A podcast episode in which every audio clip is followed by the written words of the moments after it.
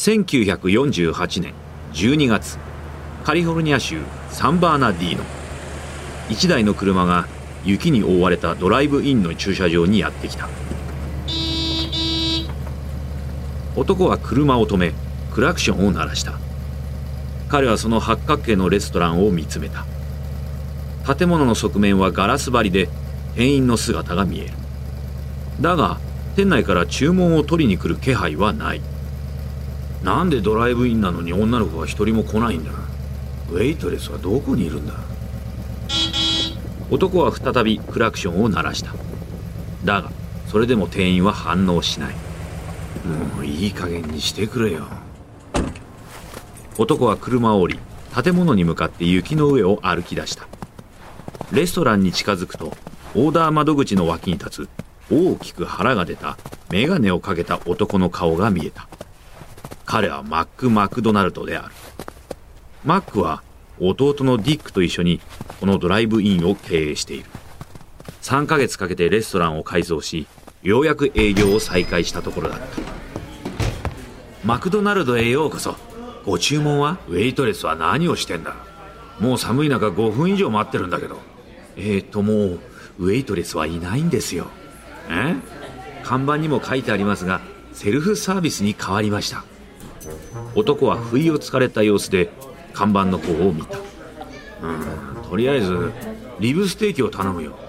実はリブステーキはもう作っていません。男は呆れた様子で再び苛立ち始めた。リブステーキがないなら何なら売ってんだ。ハンバーガーです。たった15セントです。4セントでチーズも追加できますよ。ソフトドリンクも15セント。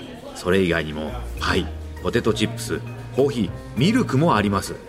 本当にそんなの食えんのか？俺は15セントのハンバーガーなんて絶対信用しない。値段を抑えるために安い肉でも使ってるんだろう。いいえいいえ。引き立ての上質な牛肉しか使っていません。ウェイトレスを雇っていない分値段を安くできるんです。男は納得していない。前は街で一番美味しいリブステーキを作っていたのに今のここはすっかり変わっちまったな。もうもういいよ他の店に行く。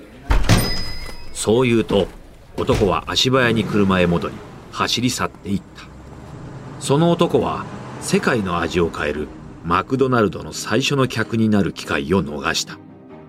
モハベ砂漠の端にあるセルフサービスのハンバーガー店は1948年の人々にとってはいささか異質なものだったのかもしれない。だがマクドナルドはそう遠くない未来。人々の想像を超えるスピードで増えていくのであった。そしてその過程において世界中の人々の食生活が良くも悪くも変わっていくことになる。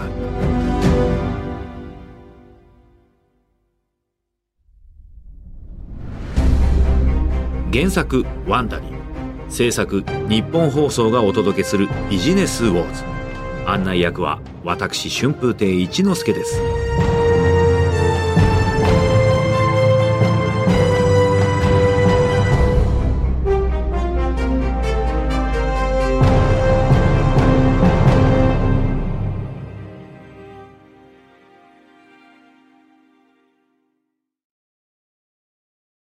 今日どこへ行ってもファストフード店を見つけることができます。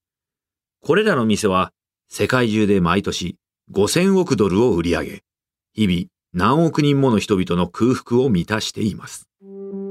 熾烈な業界ですが、その中でも最も激しい戦いを繰り広げているのが、世界を代表する巨大ハンバーガーチェーン、マクドナルドとバーガーキングです。この全6話のシリーズでは、ファストフードの世界を生み出したハンバーガー戦争に迫ります。大金が動き、ビジネス革新が起き、同時に人々のウエストは大きくなっていくのでした。この物語は、アメリカ東海岸、ニューハンプシャー州出身の二人の兄弟が、富を求め西に向かい、偶然にも食の大革命を起こすところから始まります。第1話、革命。1952年3月。1台の車がサンバーナディーノの14番街を走っている。車内にはフロリダ州ジャクソンビルから来た2人の男がいる。運転しているのはマシュー・バーンズという50代の男。その隣には義理の息子であるキース・クレイマーがいる。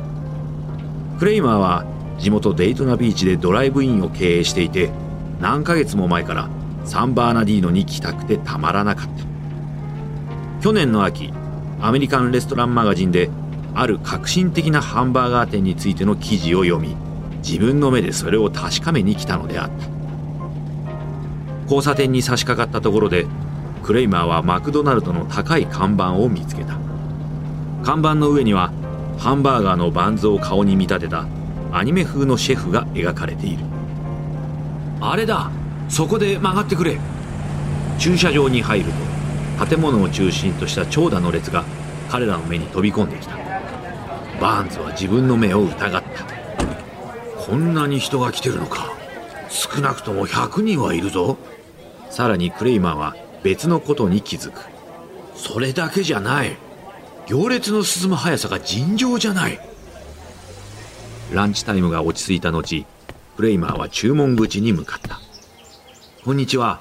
私はキース・クレイマーです。ジャクソンビルでドライブインを経営しておりあなた方の店を見に来ました。正直言って脱帽です。窓口の向こうの男はニコリと笑った。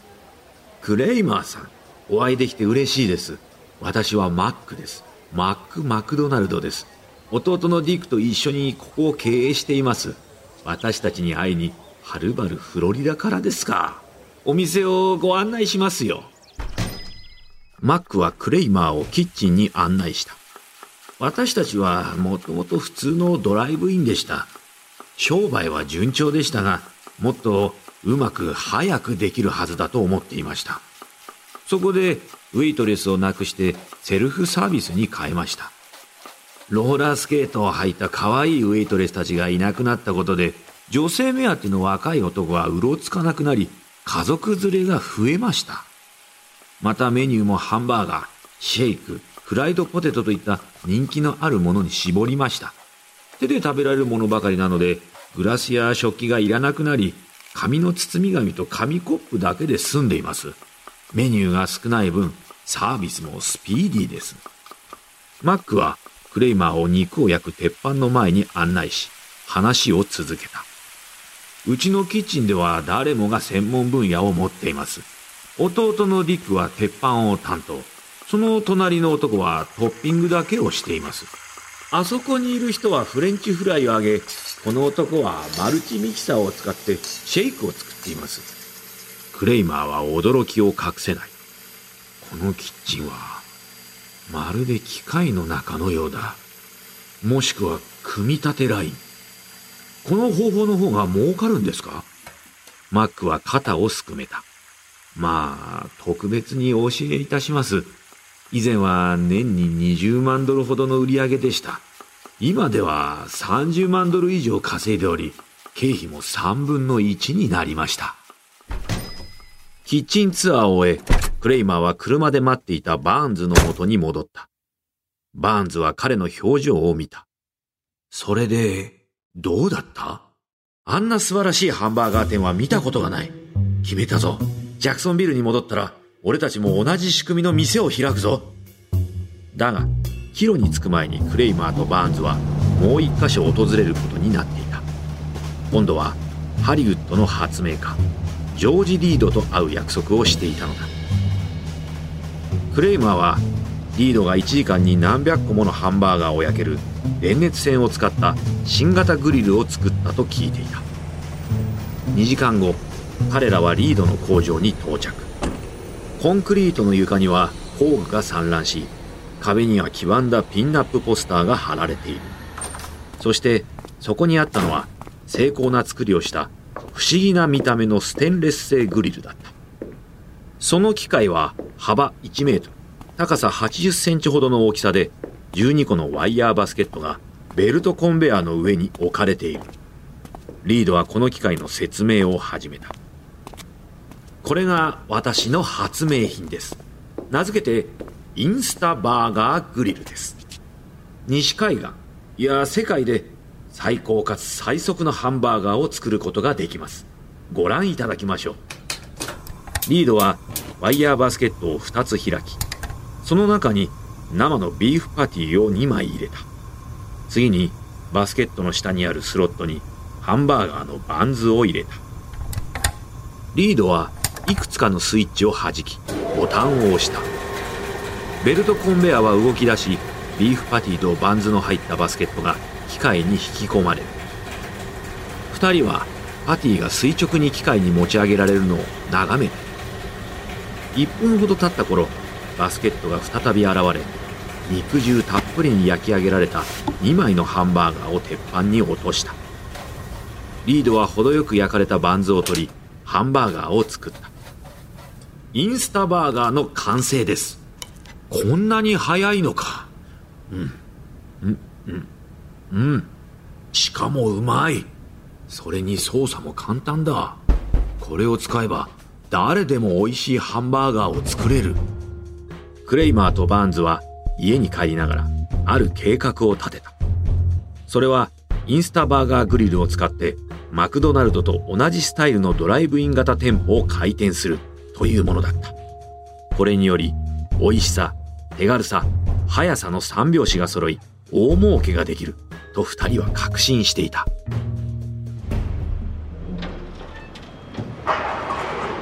1953年8月ジャクソンビルのビーチ通りでは建設作業員たちがクレイマーの新しいドライブインの最終段階の工事を行っていた。クレイマーが道端で現場監督と話をしていると20代後半の男が割り込んできた。失礼ですがここの責任者は誰ですか？俺だ。キース・クレイマーだ。こんにちは。私はデイブ・エジャートンです。ここはデイリークイーンになるのでしょうか？いや。デイリークイーンとはアメリカのアイスクリームチェーン店のことである。てっきり外見がデイリークイーンに似てたので実は今マイアミでデイリークイーンのフランチャイズを買おうと思ってるんです。それは結構。でもここはデイリークイーンじゃない。全く新しいタイプのハンバーガー店なんだよ。インスタバーガーというんだ。新しいタイプインスタバーガー？プレイマーはその男にビジョンを語った。早いサービス。絞り込まれたメニュー。安い価格。軌道に乗ればインスタバーガーのフランチャイズを販売することを考えている。ということ。インスタバーガーは必ず大成功する。エジャートンはフランチャイズの話に目を輝かせた。素晴らしいアイデアだ。デイリークイーンのフランチャイズをやめるのでインスタバーガーのフランチャイジーになってもいいですか？こんなに早くフランチャイズの販売をすることになるのは想定外だったがクレイマーはこのチャンスを逃さない。もちろんだ。中で話そう。よかったです。その前に一つ提案していいですか？もちろん。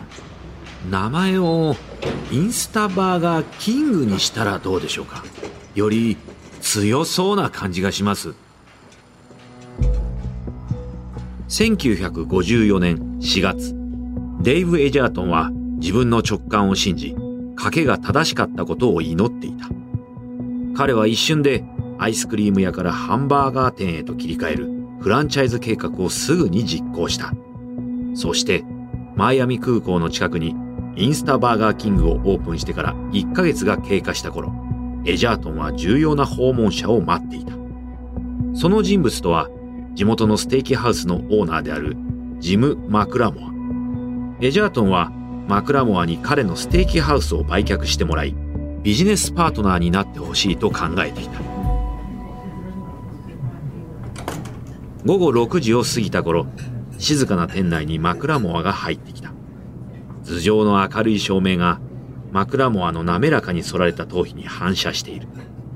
エジャートンは彼を見て駆け寄った。ジムさん、来てくれてありがとうございます。座ってください。今、何かお持ちします。すぐにエジャートンはハンバーガー、ポテト、そしてバニラシェイクの乗ったトレイを持ってきた。マクラモアがハンバーガーにかぶりつき、シェイクを飲む中、エジャートンは話し始めた。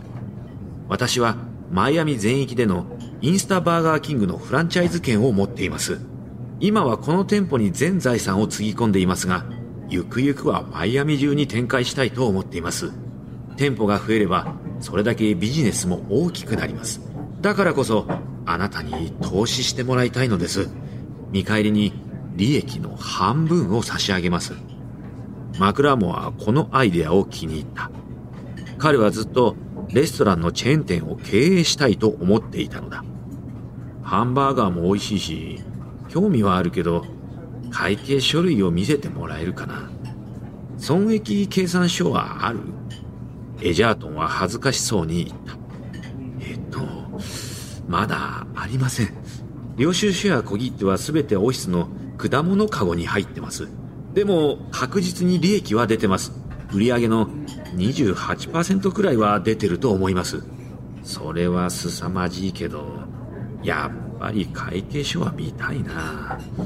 まずその果物かごを私の会計士に渡して帳簿を作ってもらおう。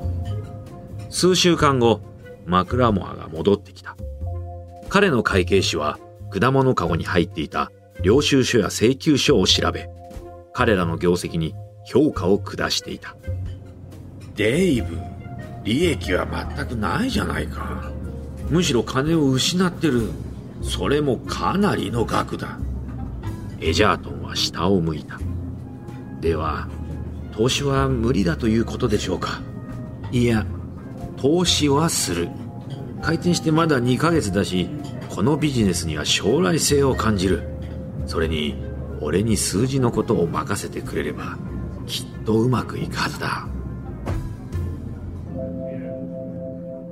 1955年後半になると2人はマイアミ地域にさらに3つのインスタバーガーキングを開店していたが、業績は最悪だった。4店舗すべてが赤字。マクラモアとエジャートンの借金は膨らみ、セルフサービスのドライブインがなぜ敬遠されるのか、二人は理解できずにいた。その一方で、マクドナルド兄弟の斬新なハンバーガー店が大儲けしているという噂はすぐに広まり、アメリカ全土で兄弟に触発された起業家たちが同じように全米展開を目指すセルフサービスのドライブインを次々と開いていた。テキサスのワットアバーガー、カリフォルニアのジャック・イン・ザ・ボックスやハンバーガーハンドアウトなど多数のライバルが出現。そして何よりも最大の脅威はシカゴから来たあるミルクシェイクマシンのセールスマンであった。彼は本家マクドナルドを全米展開に導き、後にインスタバーガーキング最大の宿敵になる男であった。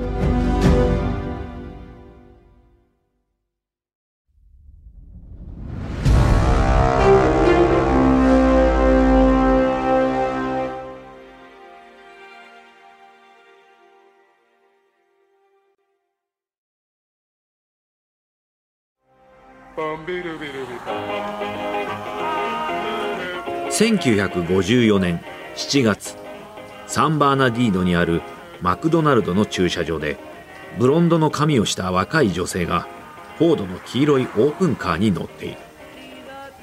彼女はハンバーガーの構想を解き一口食べた。肉汁たっぷりのビーフケチャップマスタードピクルスを味わいミルクシェイクに手を伸ばした。すると彼女に注ぐ太陽の日差しが急に遮られた。振り返ると後ろに男が立っていた。50代くらいの男だろうか。薄い髪をきれいに溶かしスーツはしっかりとプレスされている。突然失礼いたします。交通量調査をしているレイ・クロックと言います。ここにはどのくらいの頻度で来てますか？女性はクロックを警戒している。交通量調査？嘘に決まってる。気持ち悪い男ね。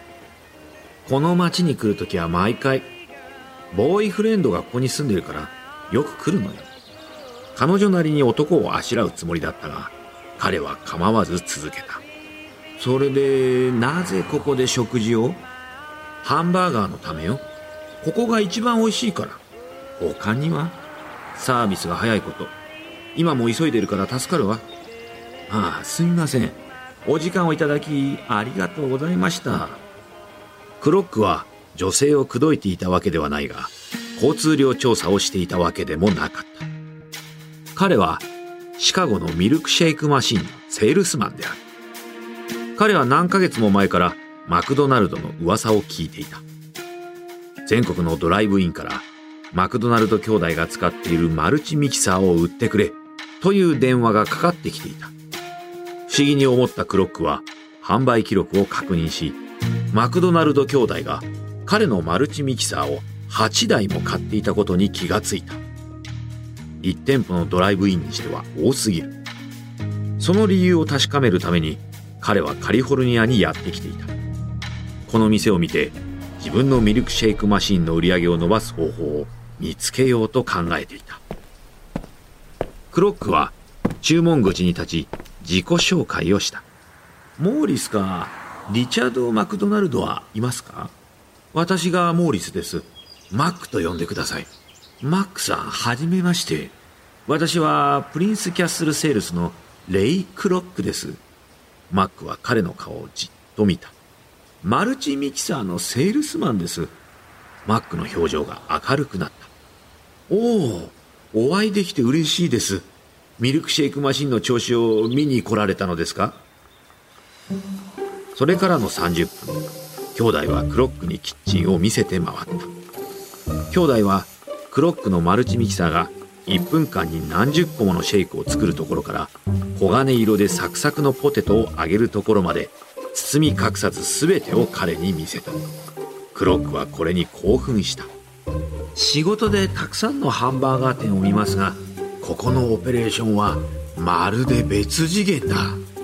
で落ち着くのは何時頃ですか？いつも遅いですね。夜の9時過ぎになることもあります。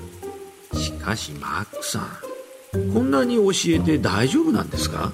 そうですね。まあ壁がガラスなんでそもそも何も隠せません。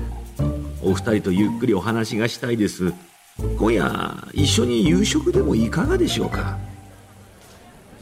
その夜3人はマクドナルドから数ブロック離れたステーキハウスで夕食を共にした。クロックはこの兄弟がマルチミキサーの販売を促進させる鍵になると確信している。彼はマクドナルドがアメリカ全土に広がりその一つ一つに彼のマルチミキサーが置いてあるのを想像している。あなたたちの店は本当に素晴らしい。絶対拡大するべきだと思います。アメリカ全土で人気が出るに間違いありません。そう言ってくださるのはとても嬉しいのですが私たちは今のままで満足しています。必要なものは全て手に入れてるのになぜ苦労してレストランを増やす必要があるのでしょうか。クロックは兄弟の野心のなさに愕然とした。彼は常にビジネスチャンスを追い求める野心を持っていた。だが議論しても意味がないことも分かっている。彼は別のアプローチを試みた。でも自分でやる必要はありません。フランチャイズです。リックは残念そうな顔をした。すでにやってみました。カリフォルニアで数店舗。フェニックスで1店舗作りましたが手間がかかりすぎました。遠くまで運転してフランチャイズを監督する生き方は私たちには合いません。だがクロックはこのままチャンスを手放すつもりはない。彼はフランチャイズ加盟店を管理する人を雇うことを提案した。ディックは怪げな顔をした。誰がそんな仕事を引き受けるんですか？クロックが身を乗り出した。私では不足でしょうか？数週間後彼らは契約を結んだクロックは兄弟がまだ権利を売っていないアメリカの全ての地域でマクドナルドのフランチャイズを販売できるその代わりクロックは全ての新しい店舗がマクドナルド兄弟のオペレーションに厳密に従うことを保証する。また、各店舗は兄弟が考案し、今日よく知られる黄色い2本のアーチの新デザインも採用しなければならない。何かを変更するには、兄弟の書面による許可が必要になる。兄弟は各フランチャイズ店から加盟料として年間売上の0.5%を受け取り、クロックはその兄弟の取り分から1.4%を受け取ることになる。スズメの涙ほどのマージンだったがマルチミキサーの売り上げが増え十分な利益が得られると期待していたクロックはまずシカゴ郊外のデスプレーンズにマクドナルドのモデル店舗を建てただが1955年3月デスプレーンズ店の完成間近クロックは大きな問題に直面した兄弟はすでにシカゴでのマクドナルドの出店権を地元企業に売却していて、クロックに伝えるのを忘れていたのだ。激怒したクロックはすぐにディックに電話をかけた。クック軍のフランチャイズ権を売っていたなんて聞いていませんよ。私の地元ですよ。最初のレストランを作ってるんですよ。レイさん落ち着いてください。申し訳ないが、この契約はあなたとの契約以前のもので、どうしようもできません。他の地域なら空いてますから、そういう問題じゃありませんデスプレーンズのマクドナルドに全財産をつぎ込んだのに開店できないなんてことはディックもしもしディック聞いてるのか？ディックは電話を切った。1時間後クロックのオフィスに一通の電報が届いた。マクドナルド兄弟からのものだった。それにはこう書かれていた。契約は破棄する。クロックは数日間彼らと距離を置いた後、改めて話し合うきっかけとして、西海岸にいるマルチミキサーの営業担当者を派遣した。営業担当の努力の甲斐もあり、契約の破棄は免れた。マクドナルド兄弟の後ろ盾を再び得たクロックは、シカゴのフランチャイズ権を保持していたアイスクリーム会社からその権利を2万5千ドルで売ってもらえることになった。そのような大金はなかったが、デスプレーンズの店舗に全財産をつぎ込んでいた彼にとっては、借金をしてまで権利を手に入れる必要があった。クロックは借金まみれになった。一方、インスタバーガーキングを経営するマイアミのデイブ・エジャートンとジム・マクラモアも同じであった。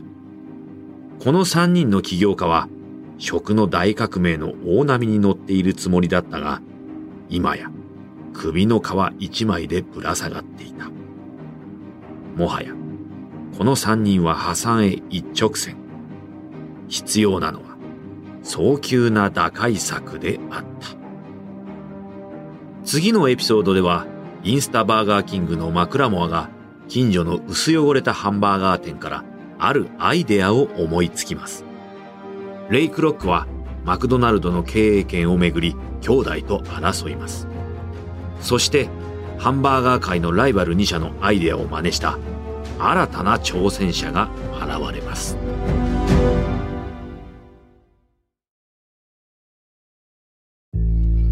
お届けしたのはビジネスウォーズ。マクドナルド対バーガーキングのシリーズ第1話です。ビジネスウォーズのこのエピソードお楽しみいただけたでしょうか？皆様から番組の感想をぜひ聞かせてください。メールアドレスは bw.1242.com bw.1242.com この物語はホットドッグとすべての主要なポッドキャストアプリのほか日本放送ポッドキャストステーションでお聞きいただけます。ストーリー中のお聞きいただいた会話について私たちには当時の正確な会話を知ることはできませんができる限りのリサーチに基づいて構成されています。この一連のビジネスウォーズのオリジナル版ではデビッド・ブラウンがホストを務めましたがこの日本語版の案内役は私春風亭一之輔でお送りしました。原作トリスタン・ドノバ。シニアプロデューサー及び編集長カレン・ロー。編集エミリー・フロスト。編集及びプロデューサージェニー・ロウアー。サウンドデザインベイエリアサウンド。エグゼクティブプロデューサーマーシャル・ルーイ。そしてエルナン・ロペスによりワンダリーのコンテンツとして制作されました。翻訳吉原ボビー。日本語版制作シャララカンパニー日本語版プロデュースおよび監修ニッポン放送でお届けしました。